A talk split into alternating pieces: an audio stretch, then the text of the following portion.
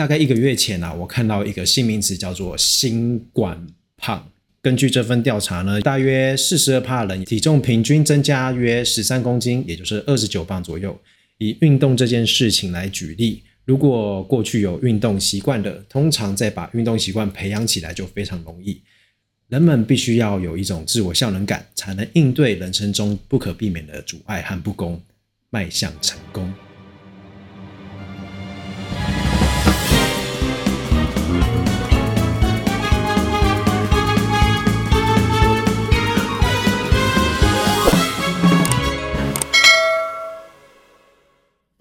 Hello，大家好，欢迎收听健达小爹，我是小爹，也可以叫我 Davis。我是一名私人教练，也在飞机上打杂，有一些模特和舞者的经验。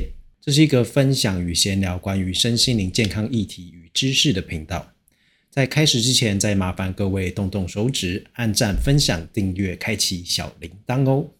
首先，先感谢各位的收看与收听。这阵子啊，除了 Pocket 之外，我也开始 YouTube 频道的经营。所以目前新节目的制作有点延迟啊，因为有太多后置的东西需要学习和摸索啦。这边也先感谢大家谅解啦，感谢。那目前也收到了许多观众的回馈，这边稍微跟大家说明一下未来频道的走向喽。我个人呢，一开始是只想做 podcast 啊，因为我对音乐剪辑比较熟悉一点，毕竟之前跳舞嘛，有时候需要自己剪音乐。后来呢，因为我跟我的全日空好同学 Hannah 访谈那一天，我就突然有一个灵感，在录音的同时呢，开始记录影像，结果误打误撞就开启了我的 YouTube 之路，一脚踏进这个剪片后置的地狱。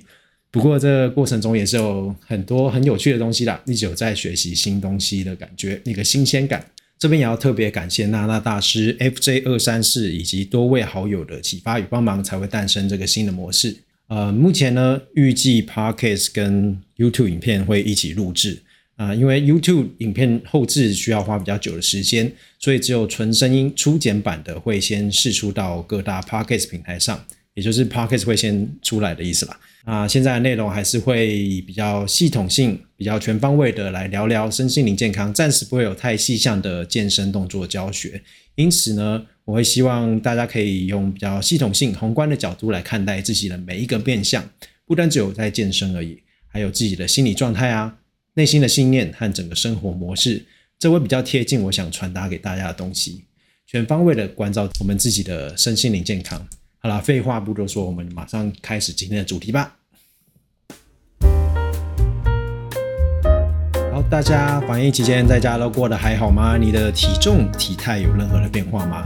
心情上也都还好吗？大概一个月前啊，我看到一个新名词叫做“新冠胖”，也就是新型冠状的肥胖，是指大家在自我隔离期间造成的肥胖的状态。我也特别去查了这个数据的来源啊，这是来自于 APA（American Psychological Association） 美国心理学会在二零二一年的二月十九日到二月二十四日之间做的线上调查。并且在二零二一年的三月十一日发布了调查结果。啊，这次收到样本有三千零十三份，年龄是在十八岁以上的美国居民。根据这份调查呢，有六十一趴的人在过去的一年中有体重的变化，而大约四十二趴人，也就是五个人就有两个人体重平均增加约十三公斤，也就是二十九磅左右。但也有十八趴的人呢。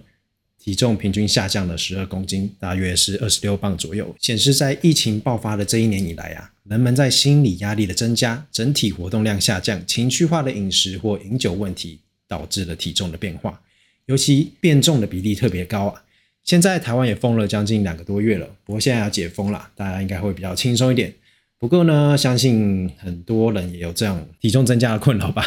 那在这次的主题中呢，我会介绍我们行为改变的原因还有价值，引用一些心理学的理论。接下来才会介绍实际的做法。这样做的原因是因为大部分的我们呢，都是先有了强大的心理动机，才会有实际的行动。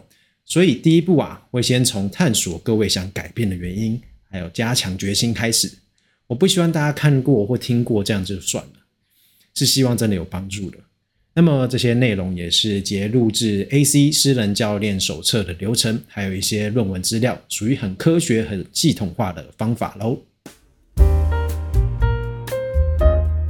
OK，那我不会说体重变重不好啦，每个人都有自己喜欢的体态，主要还是要分析一下是不是体脂肪的比例增加很多。如果是体脂肪的比例增加很多的话，确实是一个需要关注的问题，因为这个跟健康有关。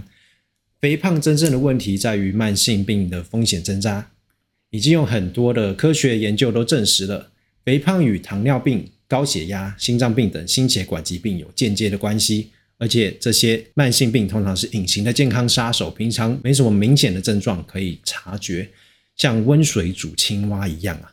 可能是某次做全身性的身体检查时才会发现，甚至一个突然的身体状况才会发现。最麻烦的是呢，一旦罹患了慢性病，很有可能就要吃药吃一辈子，才能将相关健康数据控制在合适的范围。所以呢，不是说胖子不好看啊，也有人是胖的很好看的。不过我们这边先不讨论审美标准啦，毕竟青菜萝卜各有所好嘛，自己喜欢自己的体态最重要啦。不过呢，如果这样的状态影响到健康状况，可就不好了。好了，那在知道了这些之后，我们的第一步要怎么开始呢？第一步最重要的就是觉察，也就是要观察自己的生活形态有哪些不太健康的模式，比如说很常酗酒啦，莫名其妙的喜欢熬夜，或者一直处于做事生活模式，太少活动运动等等。第一步很简单，就是观察自己，并且写下这些习惯。还有写下对于做了这些事情的感觉，一一的检视自己。至于要不要公开这个笔记呢？嗯，可以看自己的状况，需不需要其他人来激励你。如果你觉得公开这些不好的习惯有点 羞耻的话，那就不用公开了。只要你自己知道并且意识到要改变就好了。举例来说呢，你可能观察到你自己每天晚上都有喝酒的习惯，你也许就会记录说。我喝酒的当下感觉非常舒服畅快，但是隔天起床的精神状况会不太好，睡眠品质也会很差。然后就可以想想，如果这个状况一直持续下去的话，会对生活带来什么影响？反之，如果这个状况改善了，又会对生活带来什么改变呢？写完之后啊，接下来就可以开始规划一些替代或是减量的方法来改善这些状况。大家如果有认真去觉察的话，应该就不难发现，要维持良好的体态、健康的生活，是整个生活习惯的改变，而非单一因素的影响。也就是说呢，不是说努力运动，短短一个月就可以改变现状了，而是要养成习惯，并且保持住哦。在有了觉察之后呢，我们来了解一下你有多想改变吧。我们来谈一谈一个在心理学中很常出现的名词，叫做自我效能 （self-efficacy）。这是在一九七七年由美国著名心理学家阿尔伯特·班杜拉 （Albert Bandura） 在社会认知理论中所提出的概念。很遗憾的是啊，我在撰写这个讲稿的过程中，这位伟大的现代心理学家兼教育家班杜拉，在美国时间的二零二一年七月二十六日不幸离世了。享年九十五岁。这次的节目在分享自我效能的概念的同时呢，我们也缅怀这位现代心理学大师。OK，班杜拉提出的自我效能是指一个人对自己能够成功执行特定行为的相信程度，属于主观的评价。换句话说，就是你多有信心可以完成特定的事情。影响自我效能的因素有以下几个：第一个是。过往的经验，如果以前有过正向成功的经验，就会有比较好的自我效能，这也是影响自我效能最重要的因素之一喽。第二个是替代性经验，或者叫激励性榜样。当我们观察到与自身情况相似的人成功掌握了自己正在尝试的任务时，也能增加自我效能。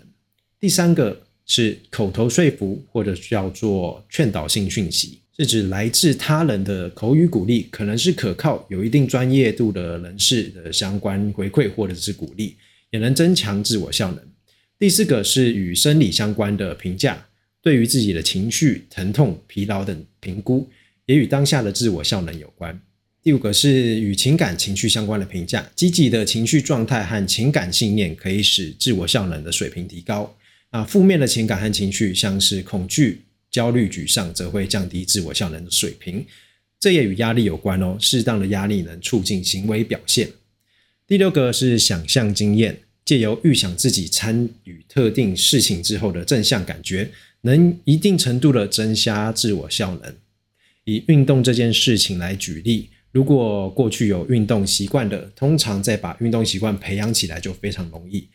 所以利用这一点，我们可以从一些简单的、简短的运动，比如说每周三是十五分钟的快走开始，慢慢建立起短期目标达成的成就感，就能促使未来发展成更远大的目标喽。另外啊，观察与关注身边或社群网站上与自己有类似背景的人，他们拥有很好的体态。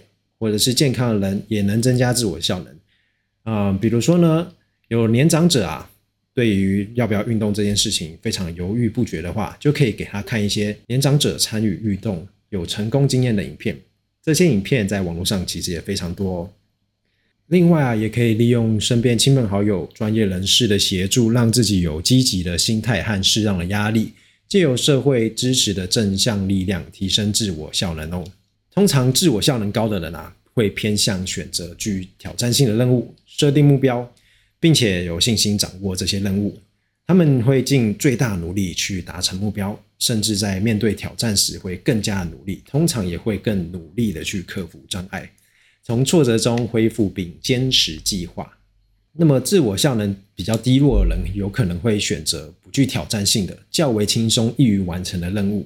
他们面对挑战时会尽可能的保护自己，因为与其与全身投入后的失败相比呢，什么都不做对自我效能的打击小得更多。对于面对挫折的情况下，他们更有可能放弃与退出计划。所谓的计划，有可能是你在规划出这个要达成目标过程中的一个 plan。不过啊，在评估自我效能之前呢，更重要的是确认自己想要改变的原因。这也是我在节目中一直不断强调的：要先思考哲学性问题，再去想技术性问题。先搞清楚自己的为什么 （why），再想怎么去做 （how），怎么去达成目标。这个为什么呢？是你自己内心中的答案，每个人都不一样哦，这是非常个人化的，同时也是推动自己改变最重要的动力。驱使改变最重要的动机，在未来遇到挫折的时候呢，回来想想自己的初衷，想想当初为什么要做这件事情，自己的那个为什么，就能更能坚持在自己的道路上面。总的来说啊，要先好好思考一下自己为什么想改变的原因，评估一下自己的自我效能，并事先规划，万一遇到可能的挫折和障碍时，有什么应对的方法。同时，我们要积极的寻求亲友与专业人士的协助，就可以大大的降低失败的几率，把好习惯建立起来。